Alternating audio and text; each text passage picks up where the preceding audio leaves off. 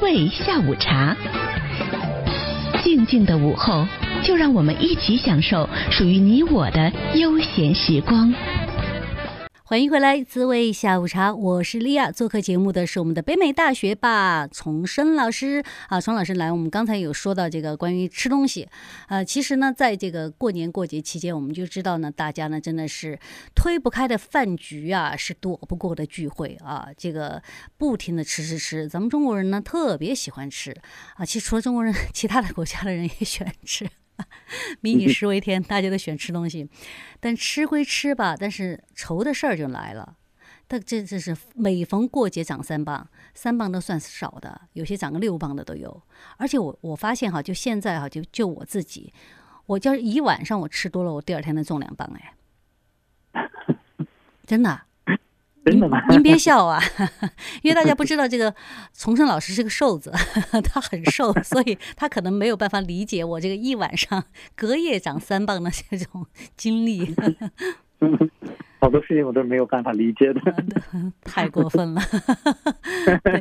嗯，对，确实是。大家如果要是见到我本人的话，会发现我是一个非常苗条的人。嗯，所以我的体重一直控制在一百三十五磅左右。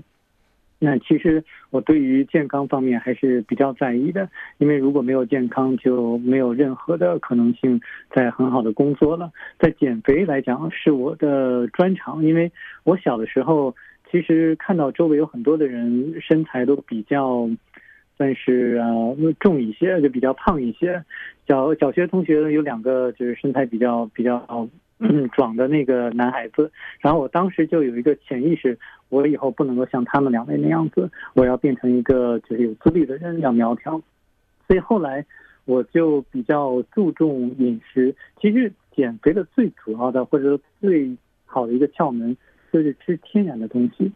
只要是天然的、没有加工过的东西，你可以尽量的吃。当然最好是吃水果和蔬菜了。那如果要是没有那个条件的话，嗯，即使是肉类也可以吃，但不要加太多的，比如说味精酱油啊，或者这些呃人造的这些添加剂，比如说一些香料、花椒、大料这些没有问题。但是像一些什么这些呃人造的这些调料，呃、老干妈对不起啊，那反正像这些的话，就稍微的就少吃一点就比较好了。所以，嗯，主要就是天然的饮食，它会给肝造成的负担是最小的，因为它认的。就比如说人在几千年或者几万年的演变过程之中，肝呢实际上是非常熟悉说这些自然界的东西，很容易就把它分解了。但是人造的东西是最近几十年才出现的，肝呢它不认识它们，所以要分解的话会很麻烦，会觉得很繁琐。所以肝如果它负荷太重了，会影响到胆汁的分泌，而胆汁分泌不足会影响到脂肪的分解，因为脂肪人的那个就是这些。肥胖的这些脂肪主要是由胆汁来去分解的，所以知道这个原理就好了。哦，这样一说有点豁然开朗哈。就是说，你就发现说，有些人他怎么没吃多少他也胖，那可能就吃的东西不对。那你刚才说了吃天然的东西，就是加工就要加工过的东西要少吃嘛。嗯、那当然，这个加工过的东西其实它很多时候吃起来很很好吃啊。这个东西天然的东西相对来说味觉啊就相对来口感差一些。那这个油呢？油的，就是。如果是去嗯、呃、那个吃的话，要摄取的话，应该注意些什么？其实最好的油就是天然油，比如像橄榄油啊，或者是呃椰子油啊，像这些油都是非常健康的。而那些不太健康的油，包括像 canola oil，或者像那些有这个这个像转基因的食物提炼出来这些油，就最好就不要食用了，因为转基因其实很多的医生都同意说。呃，尽量避免转基因的这些食物是对大家健康有好处的，那实际上这有一定道理的。嗯、呃，那所以油其实可以摄取一些天然的油，嗯，我觉得没有太大问题。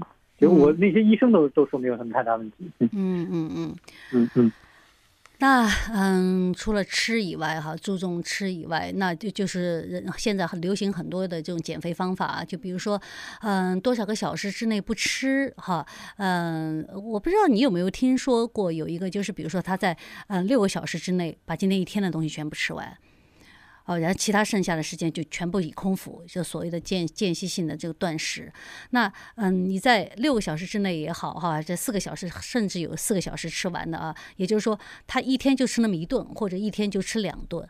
那在这个吃的过程当中，他并不是说特别讲究说哦，我一定要吃天然的或者怎么样，他就是你你你可以随便吃的随便一点点啊，但是你只要保持啊，在多少个小时以内是空腹的，你就不会长胖。这个你觉得有道理吗？还是你有没有听到任何你帮？翻译的时候，那个医医医生啊，或者专家他们怎么说？其实这个也是有很多的不同的意见的。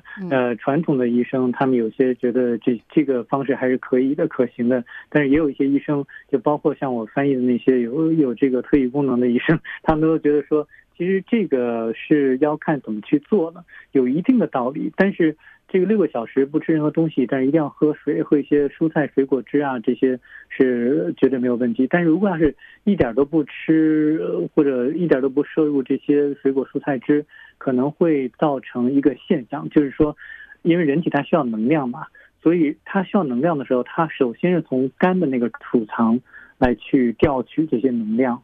那肝用完了之后，它会调取。这个胰腺就不是胰腺，是这种肾上腺的这个呃荷尔蒙激素的这些这些方式来去调取这些能量，所以那样子会造成呃一些紊乱，就是荷尔蒙系统或者激素系统一些紊乱的情况发生。所以其实这个还是要小心，还是要要根据自己的身体情况来去来去做的。好的，那么嗯说了这个以外呢，哈，其实还有一个很重要的就是说运动。因为我是一个非常爱运动的人，我是通过运动呢来让自己呢多吃一点，因为吃的多呢，我也没有犯罪感，我也不会说呃长得特别。对吧？长得特别多，即使是我，比如说我今天晚上吃多了，我第二天呢多两磅，但是我再运动一下呢，很快又没有了，又下去了，啊，就是虚胖嘛，对吧？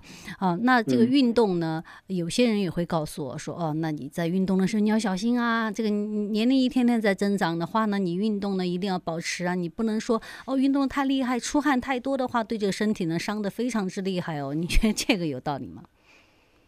我觉得，其实运动是对身体有很大的好处的，因为它增进血液循环，它可以增加肝的这些新陈代谢。因为其实减肥的最主要的一个窍门就是让肝能够变得更加清洁，变得活跃起来，活跃起来。那其实大家可以把肝脏呢，就是比作一个垃圾桶。那其实它把这个，它有很多的功能，其中一个功能就是解毒和促进这个胆汁的分泌。呃，其实肝肝和胆是相连的嘛。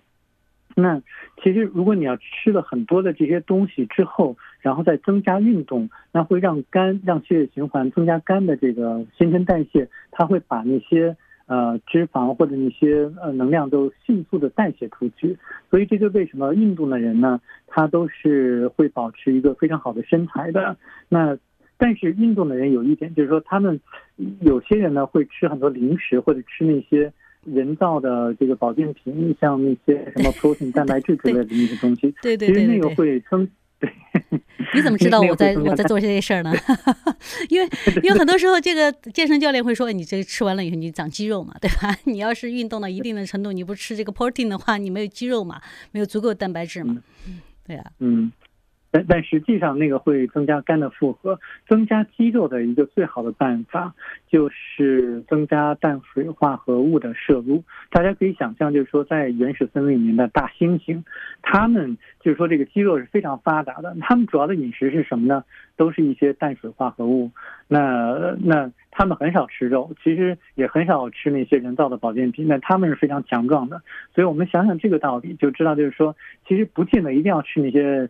呃，保健品公司的这个蛋白质而去增加这个肌肉，其实就可以吃一些什么多吃土豆啊，然后这个马铃薯啊或者红薯啊之类的，这些就足够了。嗯嗯嗯，好，那么我们说到这儿呢，又要为大家进广告了哈。广告之后呢，还有更精彩的内容，请大家不要走开，马上回来，稍作休息。丛老师。